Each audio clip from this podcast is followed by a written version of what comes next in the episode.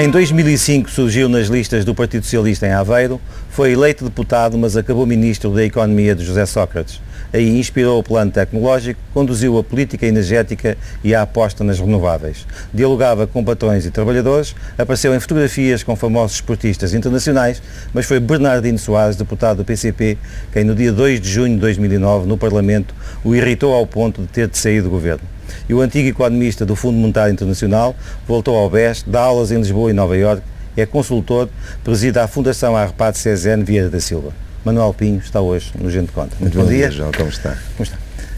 A Troika do Banco Central Europeu, União Europeia, Fundo Monetário Internacional, disse que as medidas do programa de resgate não teriam sido tão gravosas se o pedido tivesse sido feito mais cedo.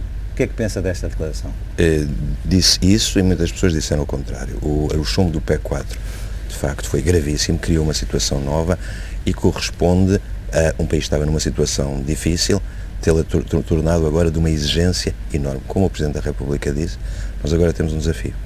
É que daqui a três anos podemos estar melhor, mas podemos estar pior. E, portanto, não nos resta outra alternativa se não concentrarmos totalmente na execução deste programa. Eu diria que as três palavras mais importantes é execução, execução, execução.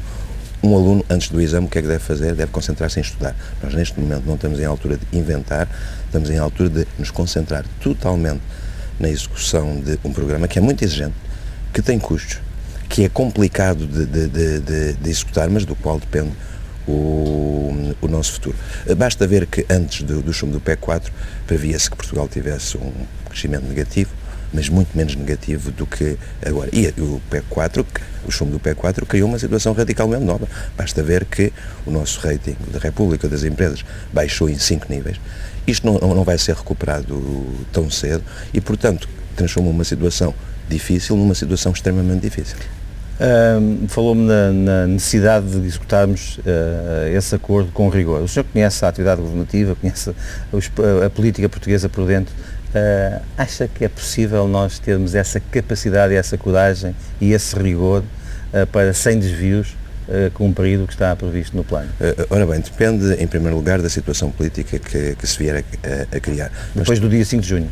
Exatamente, depois das eleições. Mas também depende uh, da forma como o programa for aplicado. Eu trabalhei no Fundo Monetário Internacional e, na altura, os programas do Fundo tinham um desenho totalmente diferente deste. Ou seja, havia um, um número pequeno de grandes medidas à cabeça eh, que tinham um grande impacto no, no, no, no, curto prazo, mas que produziam efeito a longo prazo. Ora, o problema que nós temos...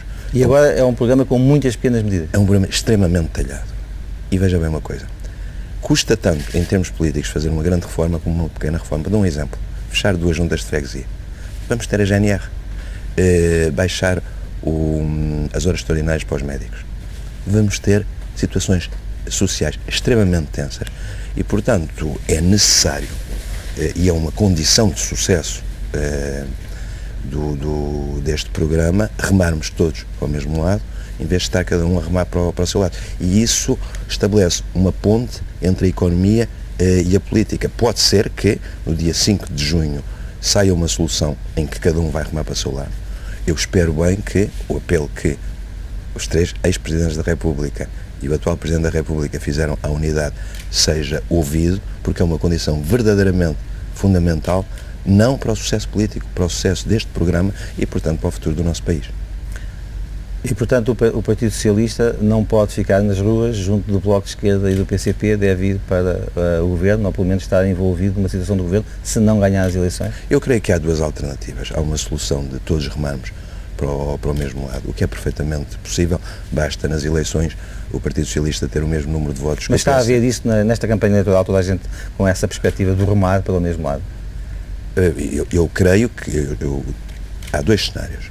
O cenário, todos remarem para o mesmo lado, é um cenário que é perfeitamente possível porque basta nas próximas eleições o Partido Socialista ter os mesmos votos que o PSD, mais um, no dia seguinte cai a, a, a direção do PSD e o PSD tem, tem, tem gente de grande valia e, portanto, é possível fazer uma aliança que, inclusivamente, pode ir para além do, do, do PS e do, e do PSD. Acha que há a possibilidade do Partido Socialista ganhar estas eleições?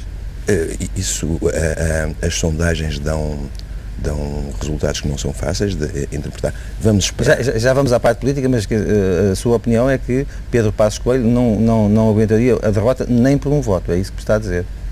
Eu creio que não. Eu creio que o, próprio PSD se encarregará de procurar outra liderança. Mas temos... Já no caso de José Sócrates, ele pode, mas, ele, ele pode sobreviver a uma derrota? Se me permite concluir, mas temos um cenário que é muito negativo, que é um cenário em que haja um governo com uma base de apoio muito menor, que tem de enfrentar uma situação difícil e de grande conflitualidade social, ainda por cima com uma liderança muito pouco experimentada em termos políticos. Por exemplo, a Irlanda e a Grécia mudaram de governo depois da crise, mas foram buscar políticos que os dois juntos têm mais de 10 anos como ministro e uma grande experiência eh, parlamentar. Nós aqui teríamos um primeiro-ministro que não tem qualquer experiência a nível do, do, do, governo, o que naturalmente é um risco e que muitas vezes se traduz em, em, em, em pequenas coisas que fazem toda a diferença. Eu vou dar um exemplo.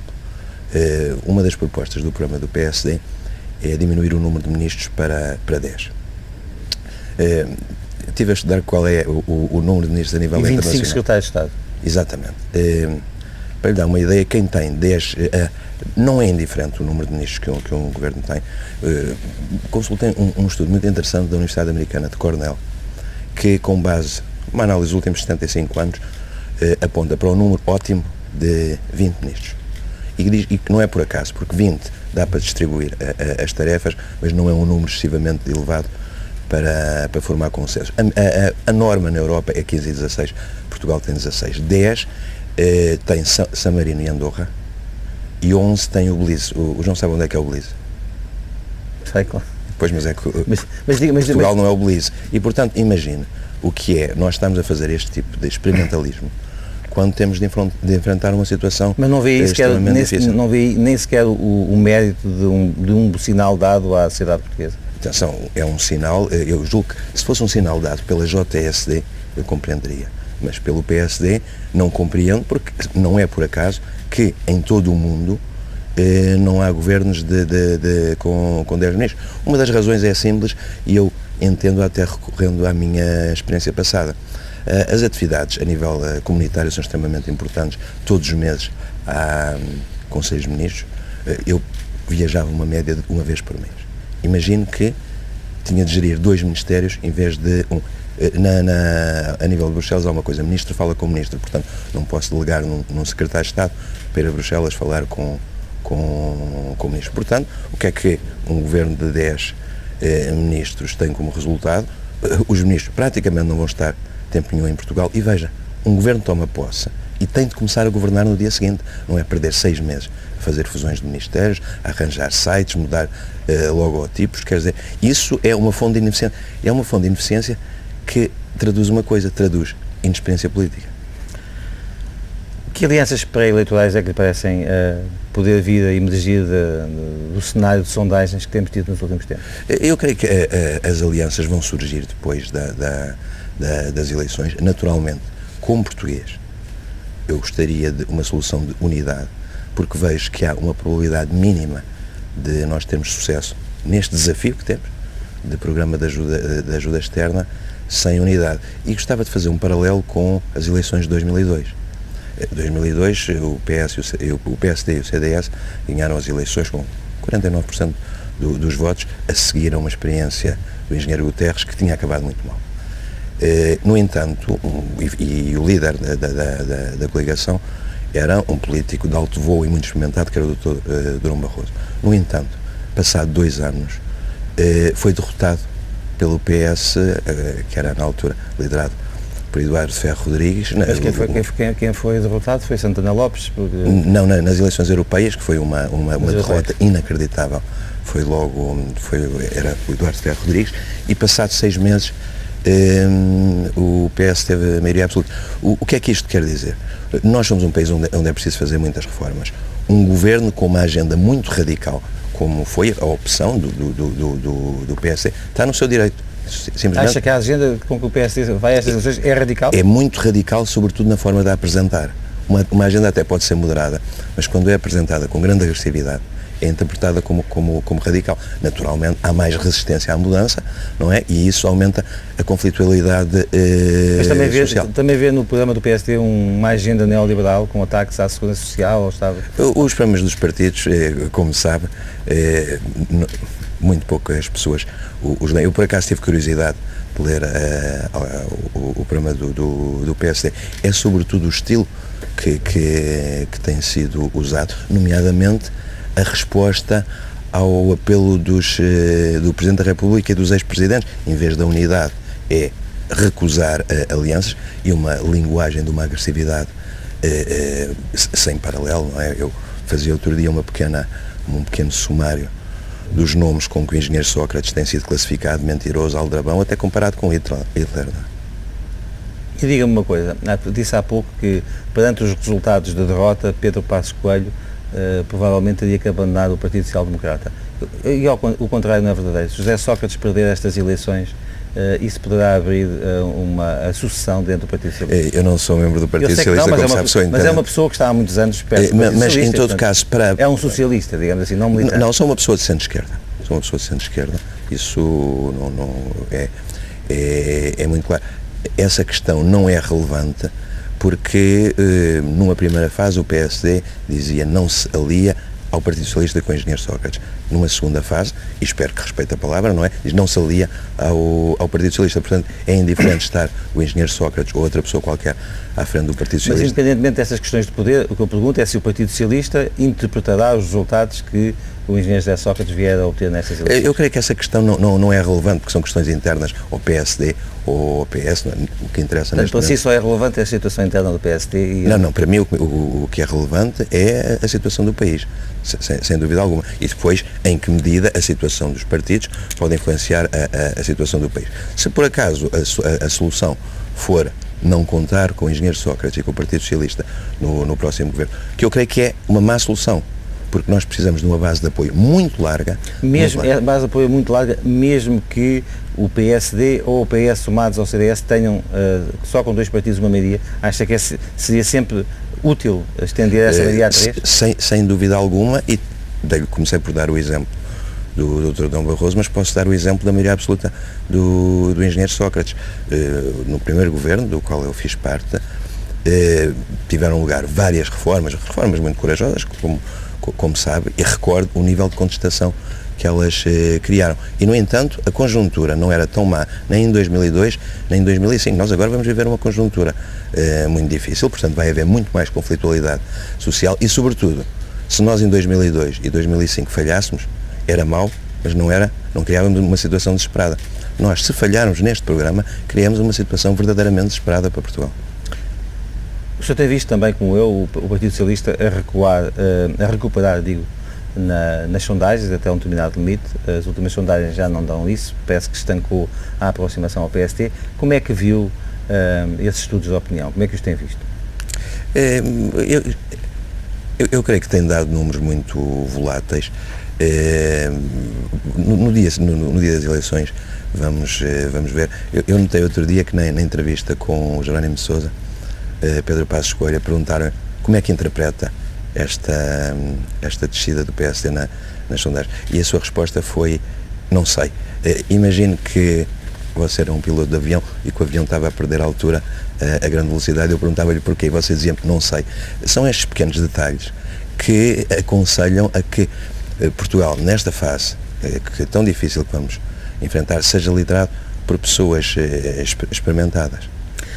Como é que o senhor, para, para terminar esta parte política, como é que tem olhado para a ação do Presidente da República uh, a partir do momento em que a crise uh, apareceu, ou seja, a partir do momento em que o Governo uh, se demitiu?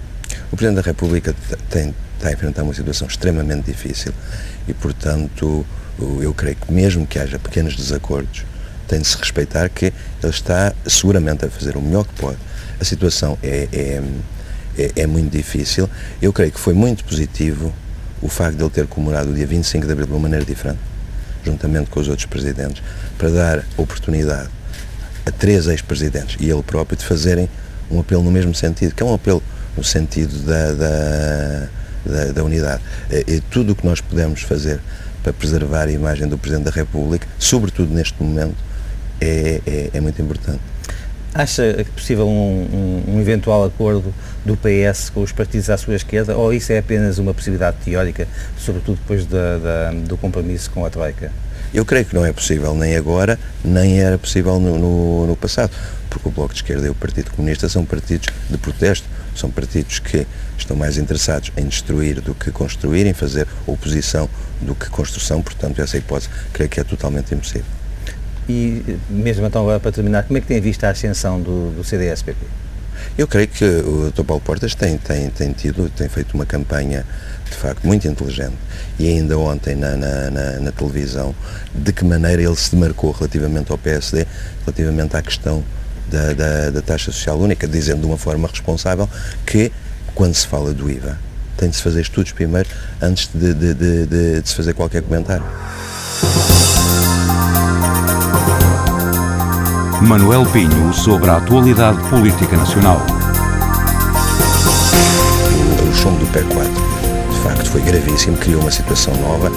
Não nos resta outra alternativa se não concentrarmos totalmente na execução deste programa. Eu diria que as três palavras mais importantes é execução, execução, execução. Eu espero bem que o apelo que os três ex-presidentes da República e o atual Presidente da República fizeram à unidade seja ouvido Basta nas próximas eleições o Partido Socialista ter os mesmos votos que o PSD, mais um, no dia seguinte cai a, a, a direção do PSD. Fazia outro dia uma pequena, um pequeno sumário dos nomes com que o engenheiro Sócrates tem sido classificado mentiroso, aldrabão, até comparado com Hitler. O Presidente da República está a enfrentar uma situação extremamente difícil e, portanto, eu creio que mesmo que haja pequenos desacordos, tem de se respeitar que ele está seguramente a fazer o melhor que pode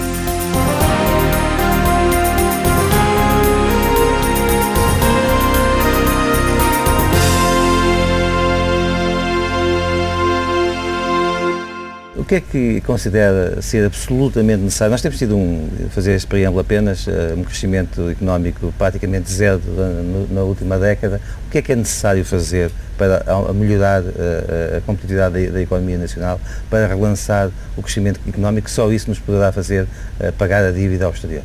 E isso é muito importante, João, o que disse, porque nós temos um desafio muito, muito, muito difícil, porque temos de ajustar as finanças públicas, vamos ter um período de recessão durante dois anos, como prevê o acordo com, com a Troika, mas vamos tentar crescer ao mesmo tempo. Porque se daqui a dois Isso é possível? É, é extremamente difícil. E temos de estar conscientes da dificuldade desta tarefa. Não podemos baixar os braços, nem, nem, nem estar a especular sobre eh, cenários negativos, mas naturalmente é muito difícil. Por isso é que eu, mais uma vez, digo que é uma questão de como a economia funcionar, como este programa for executado, mas também da base de apoio que, que, que, que, que ele tiver. Mas a esse nível do, da necessidade de relançamento uh, rápido da economia, que duas ou três medidas é que o, o senhor proporia nesse, nesse domínio? Uh, nós, o, o, programa prevê uma queda do, do do, do PIB este ano e no, no, no, próximo ano. E isso é, é inelutável, porque o crescimento pode de uma economia pode se estimular artificialmente no curto prazo, no longo prazo, o que interessam são fatores de competitividade, questões eh, eh, mais estruturais. Nós, à partida, temos um handicap muito grande. Apenas um terço da nossa população ativa tem o 12 ano. Estamos a concorrer com países que, em que mais de dois terços da população ativa. Médio e longo prazo temos aqui um, um, um desafio de, de, de educação. Não, temos, um grande, temos um grande problema porque um país é sempre aquilo que as pessoas conseguem produzir e, portanto, o facto da produtividade ser mais baixa em Portugal do que na média da União Europeia não, não, não admiro. Eu queria, não, não, não quero fazer uma, uma longa história, mas a origem dos nossos problemas, a meu ver, está na entrada no euro e na forma como entramos para o euro, porque nós entramos para o euro com um déficit externo de 10%. Eh, o que é um déficit externo enormíssimo e que nessa altura pedia era uma desvalorização e uma, uma subida das taxas. O que é que nós tivemos? Tivemos o contrário, uma valorização e uma baixa das taxas de juros. Passado 10 anos temos o mesmo déficit externo. Agora, seria injusto dizer que a economia não mudou. A economia mudou durante esta década. Eh, o país mudou e mudou muito, apesar de ainda não se ver no, no, nos números. E para eh, para dar mais forma a, esta minha afirmação, eu ia decompor uh, o déficit externo em, em parcelas. Nós começámos a década com um déficit da balança de bens e serviços, excluindo energia, de 8%. 8% do PIB, enorme. e acabamos com 3%. O que, é, o que é que isso significa? Significa que as nossas empresas foram capazes de se modernizar, de exportar muitíssimo mais bens e serviços.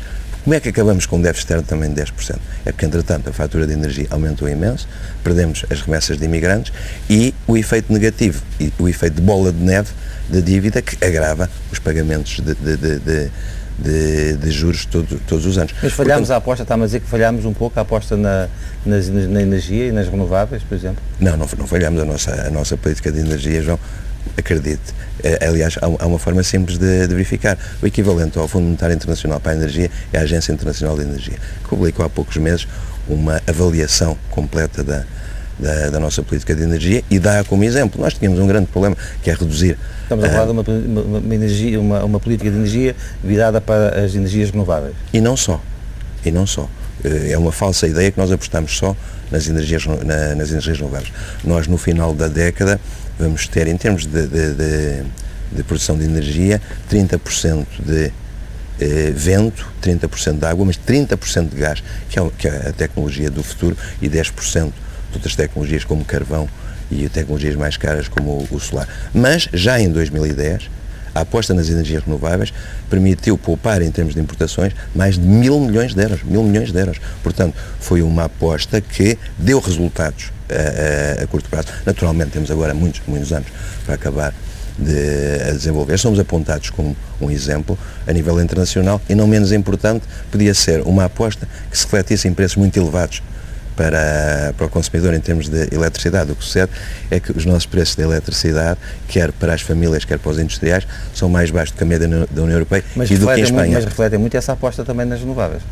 Reflete o conjunto. Reflete o conjunto. Eh, os preços de eletricidade em Portugal são mais baixos que a média da União Europeia e do que e do que em Espanha, apesar de termos eh, apostado nas renováveis, porque houve aqui um fator muito importante. Nós não apostamos em renováveis quaisquer, apostamos nas renováveis mais maduras e, portanto, que permitem já produzir a um preço mais baixo, que foi o caso do hídrico e do vento. E, eh, dentro desta aposta, foi utilizado, um, foi utilizado um critério que é o seguinte, fazer jogar os mecanismos de mercado. As licenças não foram dadas a amigos, foram leiloadas. E, portanto, quem conseguiu licenças de produção foram aqueles que ofereceram os preços mais baixos. O preço da energia eólica em Portugal atualmente ainda está a um custo de 90 euros, eh, mas da nova já a 68. Ora, isso é o custo mais baixo da, da Europa e como é que se explica? Porque fizemos o mercado eh, jogar, fizemos leilões e o mercado normalmente traz melhor as soluções do que soluções administrativas. Deixa-me voltar aos mecanismos necessários para relançar a nossa economia e, sobretudo,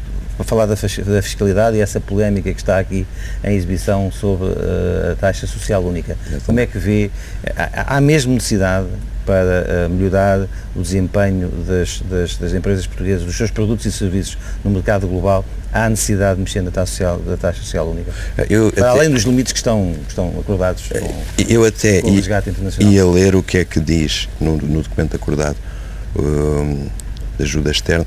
O Governo incluirá no orçamento uma recalibração fiscalmente neutra do sistema fiscal para baixar os custos de trabalho e estimular a competitividade. Isso, é isso, isso é o quadro, o quadro isso, é um global. e, portanto, agora, agora temos de ver... concreta temos está ver... em cima da mesa do PSD de descer durante a legislatura 4%, uh, enfim, a Cataloga até fala em 8%. Ora bem, então vamos ver o que é que representa 4%. 4% é 1.600 milhões de euros. Para transformar isto numa linguagem que se perceba melhor, 1.600 milhões de euros dá para pagar o salário mínimo a 300 mil portugueses durante um ano. Portanto, estamos a falar de uma verba colossal e não se pode avançar com estas que vai, medidas. Que, vai, que faltaria sempre à Segurança Social e que teria que vir do outro lado. Teria que vir do outro lado porque é preciso que seja fiscalmente neutro. Portanto, em primeiro lugar, estamos a falar do equivalente, a 300 mil salários mínimos. Portanto, uma verba colossal. Mas não, seria, não saber... seria um bom estímulo às empresas nacionais? E depois temos de saber, portanto, segunda... Mas seria ou não? Eu já lá vou. Eu não, eu não vou fugir a, a, a, essa pergunta. Portanto, segunda questão, temos de identificar com rigor qual, qual é a forma de, de financiamento. E até ver não, não, não existe. Uh, os técnicos do, do, do, do, PSD disseram isto é possível através de eh, mexer no, no, no, IVA. O que é que diz o Mexer no IVA não, na taxa máxima, máxima mas Exatamente, redistribuir. redistribuir. O que é que o Presidente do, do, do PSD vem dizer? Quem manda aqui sou eu e disse, textualmente. E, portanto, politicamente, isso não é aceitável. E isso em relação a umas declarações de, de, de, do economista Católico? Do, do seu futuro, eh, do seu eventual futuro Ministro da, da, das Finanças, disse, eh, desculpe lá, você é um técnico, eu sou um político. Ora bem, isto é um mau sinal. Isto é um mau sinal. Porque nós não vamos poder andar a brincar à política nos próximos três anos. Nós temos um programa extremamente exigente para, para, para desenvolver. E as medidas que forem tomadas é preciso saber Mas aguentar os custos a, a, a minha pergunta técnica a, a, um técnico desta área. Era ou, não, era ou não positivo para as empresas portuguesas que a taxa social única viesse a ser reduzida e diminuindo uh, os custos que uh, obviamente se refletem nos, nos, produtos e nos serviços bem, estas medidas, estas medidas são apresentadas com o termo de desvalorização fiscal. Uhum. Desvalorização para promover as exportações. Era útil ou não? Sucede que, como nós vivemos na União Europeia, são medidas que não se podem aplicar só às empresas exportadoras. Portanto, quem beneficiaria de uma, de uma medida destas é, da mesma maneira, uma têxtil do Norte como uma empresa de construção civil do, do, do Sul. Primeiro problema. Depois, quando estamos a falar... De... Os incentivos deviam ser mais focados, é isso? Mas não é possível. O problema é que legalmente não é possível limitar isto ao setor onde seria desejável, que é, que é, que é o das exportações. Depois, uh, pela forma como isto é concebido, as grandes empresas beneficiam muitíssimo mais do que as, uh, do que as pequenas empresas. Depois, portanto, há já este primeiro problema, é uma verba enorme. Segundo lugar, beneficia mais as grandes empresas. Terceiro lugar, vai beneficiar tanto o cabeleireiro ou, ou, ou, a empresa de construção civil do Sul que o têxtil do, do, do, Norte. E depois, qual é o efeito exato? Uma queda da taxa, uma baixa da, taxa social única em 4%, imagina uma empresa de calçado em que 30% do, do, do, do custo são salários. 4% vezes 30% é 1,2. Isto quer dizer que um exportador de calçado, em vez de vender por 100, pode vender por 98,8 eu creio que não é aí que vai fazer a diferença, porque entre 98... Mas também pode ser aí, é o conjunto de várias pequenas coisas, não? Mas, vamos lá uma coisa, e aí tem-se fazer uma análise custo-benefício entre o enorme custo que envolve uma medida deste calibre e o pequeno efeito que vai ter, visto que o, o custo de trabalho, quer dizer, Tecnicamente, eu fazia uma pergunta que eu gostaria que me respondesse da forma mais sucinta possível. De que modo é que outras medidas possíveis aumentariam a competitividade da economia, dos produtos exportados pela economia portuguesa? Nomeadamente as, as medidas previstas no, no acordo com, com a Troika, que é, desde simplificar processos, colocar... Mexer, mexer no, no mercado de trabalho? Eh, eh, absolutamente, absolutamente. É uma Facilitar forma... os expedimentos individuais? É, temos de fazer uma reforma do mercado de trabalho equilibrada e eu creio que as medidas acordadas com, com a Troika vão nesse sentido.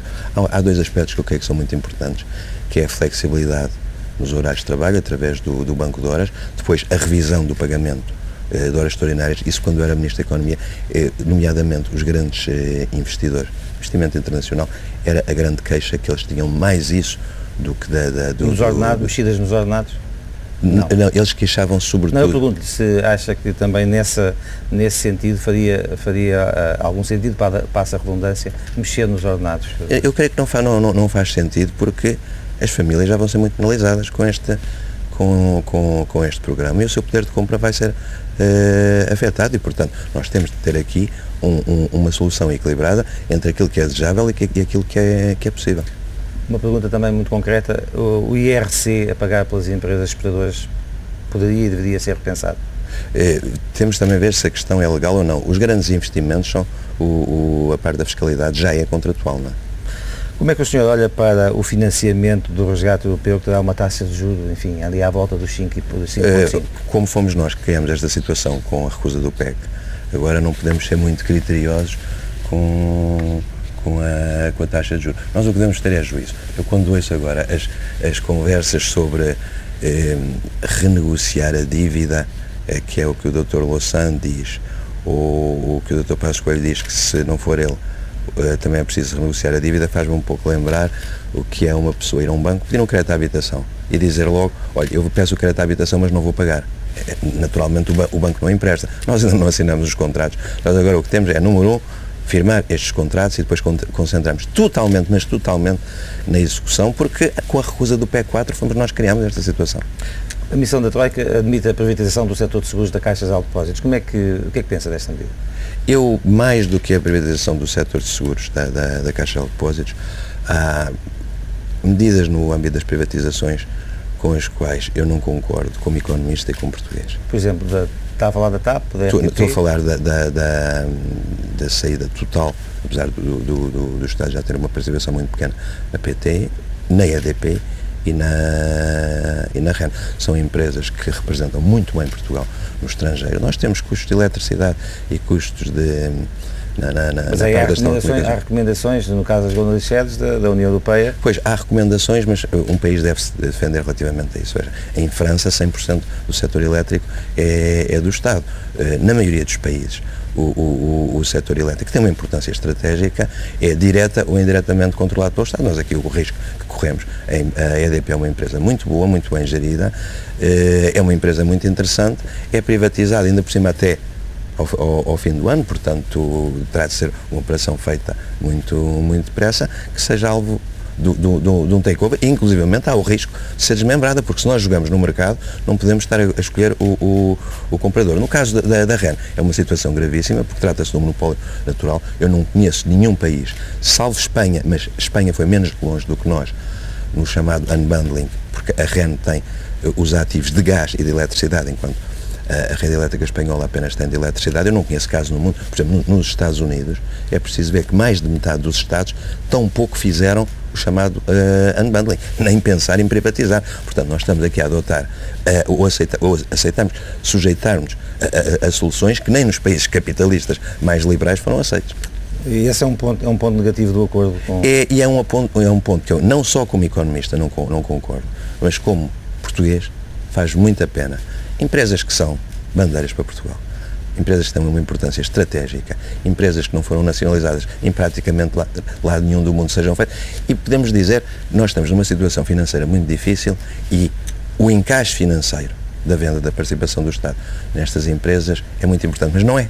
Mas não é, porque o resultado da venda da REN e da EDP vai ser uma pequeníssima fração do, do, do programa de ajuda externa, portanto creio que houve aqui uma componente ideológica forte da parte da, da, da, da, Troika para nos obrigar a fazer, a tomar medidas que, noutros casos, são inaceitáveis. Uma, uma, uma, uma pergunta muito rápida. Eduardo Catroga uh, defende que a Caixa de Geral de Depósitos não é um banco transparente. O senhor já esteve no governo, tem, tem a mesma opinião? É, o que eu sei é que a EDP é gerida por um ex-ministro do, do, do, PSD, a Caixa Geral de Depósitos por um ex-ministro do, do, do, PSD. Portanto, isso é um problema que deve ser dirimido no, no, no, no âmbito do, do, do, PSD. Eu, sinceramente, não tenho qualquer razão de queixa, nem da EDP, nem da Caixa de Depósitos. Manuel Pinho sobre a atualidade económica do país. Nós, à partida, temos um handicap muito grande. Apenas um terço da nossa população ativa até o 12 ano. A origem dos nossos problemas, a meu ver, está na entrada no euro e na forma como entramos para o euro. Temos de fazer uma forma do mercado de trabalho equilibrada e eu creio que as medidas acordadas com, com a Troika vão nesse sentido. Mais do que a privatização do setor de seguros da, da, da Caixa de Depósitos, há medidas no âmbito das privatizações com as quais eu não concordo como economista e como português.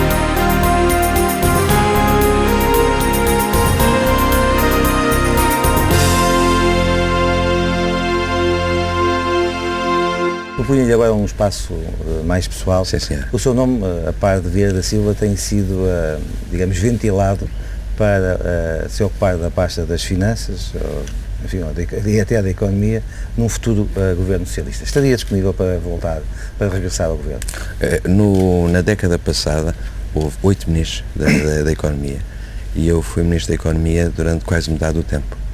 E sentia que devia dar algo ao, ao, meu país, sinto que cumpri o meu dever, fiz sacrifícios eh, enormes, eu fiquei a ganhar cinco vezes menos do que ganhava eh, anteriormente, estive sujeito a uma grande exposição pública. Já, já recuperou? Eh, não, não, porque há aqui um aspecto importante, é que eu quando saí do governo não andei a pedir lugares e para mim uma coisa é clara, eu no dia que saí do governo fiz algumas promessas a mim própria. Primeira promessa que nunca mais vi ao telejornal, cumpri até hoje. Segunda promessa, que não iria participar nestes debates das políticos, nas conferências e isso, nunca o fiz. Mas terceira promessa é que tinha de ser eu a reconstruir o meu futuro. Eu não queria estar a depender de um lugar oferecido pelo governo ou de um, de um lugar de uma empresa participada pelo governo. Quem sabe se no futuro isso pode acontecer, mas era necessário eu agora provar a mim próprio que era capaz de reconstruir a minha própria vida, que isso é a única forma de eu me sentir independente do futuro. A política de facto não está no, no, nos meus horizontes. Eu na vida já fiz muitas coisas, desde funcionário mas, também, Não está nos seus horizontes, mas também não está nas suas promessas. Ou seja, não prometeu não voltar. Porque ensinaram-me que quando um ex-político promete que não volta, isso quer dizer que quer voltar. E eu não quero ser mal interpretado. Muito honestamente, não está nos meus horizontes, até porque eu fui capaz de criar agora novos desafios para a minha vida que têm mais importância, nomeadamente não só os, as atividades muito interessantes que tenho em Portugal, mas o facto de dar aulas em duas das melhores universidades americanas não é menos para mim do que, do que ser ministro, seguramente. Como é que lhe apareceu esse lugar? Como sabe, houve muitos rumores sobre a, a, a forma como o senhor uh, foi elecionado para Nova Iorque. Diz que foi uma, uh, um, como, como consequência de uma relação com, a, com a EDP e, e da EDP com essa, com essa, com essa universidade. É, okay. como, como, é que... Como, como, pode imaginar, uh, é essa essa, essas universidades que têm dezenas de prémios Nobel é? só, só contratam uma pessoa quando quando de facto reconhecem mérito. Eu, Independentemente aliás, de quem faz a proposta ou quem, ou quem estabelece os contactos para. Foi um contacto da universidade não, não, ou foi um contacto não, estimulado pela Não, não, não foi um contacto. Aliás, eh, eu devo a minha ida para a Universidade de Colômbia, isto é a primeira vez que eu digo, ao PSD. Porque o PSD fez uma conferência, pouco antes de eu sair do governo, em que convidou o professor Stiglitz, Prémio Nobel, eh, a vir a Portugal. E nós jantámos e nesse dia ele disse, você um dia quando sair do governo deve ir é dar aulas para a Colômbia, porque ele gosta muito também do que se fez cá na, na, na área da política de energia. Passado dois meses, eh, convidaram para fazer uma série de, de conferências no, no, no, nos Estados Unidos. Voltei a estar com ele, ele apresentou-me logo aos reitores das universidades e passado um mês eh, tinham feito esse convite. Mas para que não haja dúvidas, este ano até vou dar aulas em duas universidades do mesmo calibre. Não vou dizer ainda o número da segunda, mas também é da Ivy League e, portanto, essa questão fica totalmente esclarecida. Não é? que o senhor recorda aquela, aquela tarde em que no Parlamento fez aquele gesto e na sequência teve que deixar o governo? E, uh, não, toda a gente já viu que aquilo não tinha qualquer tipo de, de...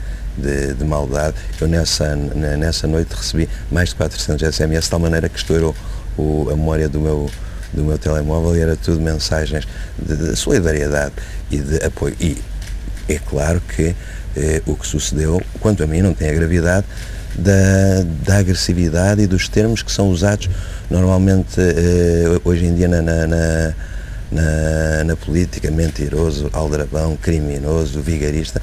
Isso é, eu recordo que em, exatamente no, no, no, na altura que eu estava nos Estados Unidos, em 2009, a seguir a ser do, do, do governo, e num dia que estava a jantar em casa do professor Stiglitz, eh, curiosamente no dia em que os reitores da Universidade de Colômbia me conheceram, me fizeram o convite, tinha sucedido um caso eh, que era o seguinte, um, um senador, um tal Joe Smith, tinha no Senado chamado mentiroso ao Presidente Obama. Sabe o que é que sucedeu nesse dia? Os próprios republicanos obrigaram a pedir desculpa em público. Depois, quando se adota este tipo de linguagem este tipo de comportamentos em Portugal, não, não nos podemos admirar de que o país não corra bem e que os políticos está, não... Está a falar, não... creio eu, da comparação que Eduardo Católoga fez entre José Sócrates e, e, Hitler, é isso? Eh, eh, em primeiro lugar, eu, eu tenho consideração pelo Dr. Católoga. Trabalhei com o Dr. Católoga, foi uma boa experiência profissional. Eh, ele tem se esforçado imenso, mas ainda ontem reconheceu que, que está cansado, que tem dormido pouco. Eu, por exemplo, não tenho problemas nenhum porque não durmo mais do que 3 ou 4 horas. Aparentemente, no caso dele, dormi pouco põe, como, segundo as palavras dele, um pouco acelerado. O que é necessário é que se ele for nomeado Ministro das Finanças não utilize o mesmo tipo de linguagem no Ecofin. Um é isso? E durma um pouco mais, é isso? Não, não isso de, o, o, dormir, porque é, é, também uma questão de experiência. É muito duro estar no governo. Eu passei 5 anos a dormir 3 uh, horas por dia e, portanto, se há políticos que, ou, ou aspirantes a políticos que já estão cansados antes de serem nomeados, então isso é um problema. Agora, tenho a certeza que o amigo uh, Eduardo Catroga vai ter cuidado se for Ministro das Finanças, para no Ecofin não utilizar o mesmo tipo de linguagem que utiliza aqui. Muito resumidamente, que balanço é que faz daqueles cinco anos em que esteve no governo? Eu, eu dei o meu melhor. Eu dei o meu melhor, entreguei-me totalmente uh, ao cargo, não esperando rigorosamente nada em, em, troca. Nas energias renováveis, os resultados estão à vista.